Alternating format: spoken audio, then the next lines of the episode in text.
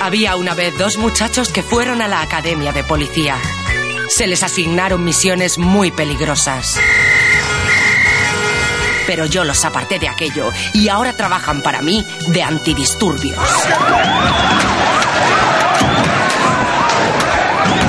Yo me llamo Cristina y ellos son... Compañeros, dos antidisturbios muy turbios.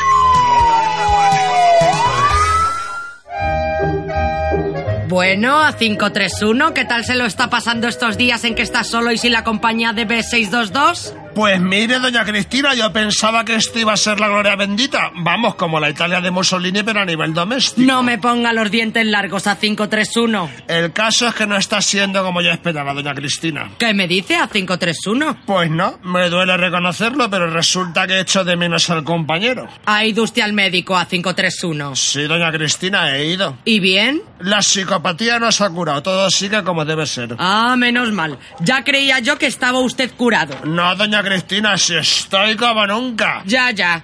Pero no entiendo esos vínculos humanos que demuestra hacia su compañero. La verdad. Descuido, doña Cristina. Aunque aprecie al compañero, el desprecio hacia mis semejantes en general está intacto. Y la obediencia a los mandos también, por descontado. Bueno, bueno. Pero le recomiendo que se haga controles con más frecuencia. No sea que se convierta usted en una persona normal y contagie a sus compañeros. Lo que usted diga, doña Cristina. El que me preocupa es B622. Ya lleva un año viviendo con usted y no acabo de ver progresos en su reeducación. Yo hago lo que puedo, ¿eh? Pero es que el compañero es algo más que estulto, señora delegada. Eso en sí no es malo. Cierto grado de estulticia entre nuestros hombres es más que recomendable. Pero es que B622 es estulto, o torpe. Yo diría que borderline. Yo aún diría más, creo que es underline. Por debajo, por debajo. Pero usted ha probado las técnicas que yo le sugerí. Todas, doña Cristina. ¿Y ninguna ha funcionado? Ninguna, doña Cristina. Lo primero que intenté es la terapia de condicionamiento. ¿La de los lacasitos? Esa. Intenté reforzar las conductas aceptables del compañero dándole lacasitos y las que no eran aceptables moliéndola a palos. ¿Y qué pasó? que en dos meses el compañero engordó tres tallas y se le llenó la cabeza a chichones. Vaya por Dios.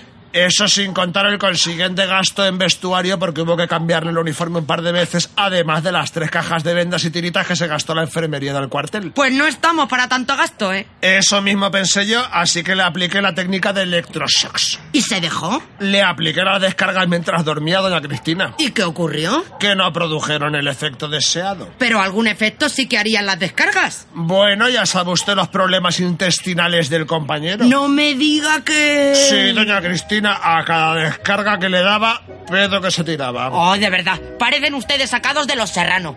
Eh, ¿Y ningún otro efecto destacable? Ninguno más, doña Cristina. ¿Qué cosas? Fíjese que con la ministra Báñez y con Floriano sí que surtieron efecto los electroshocks. Vamos, no es que ahora sean mucho más listos que antes, pero ya tienen control sobre sus esfínteres y manejan con cierta soltura los lápices de colores.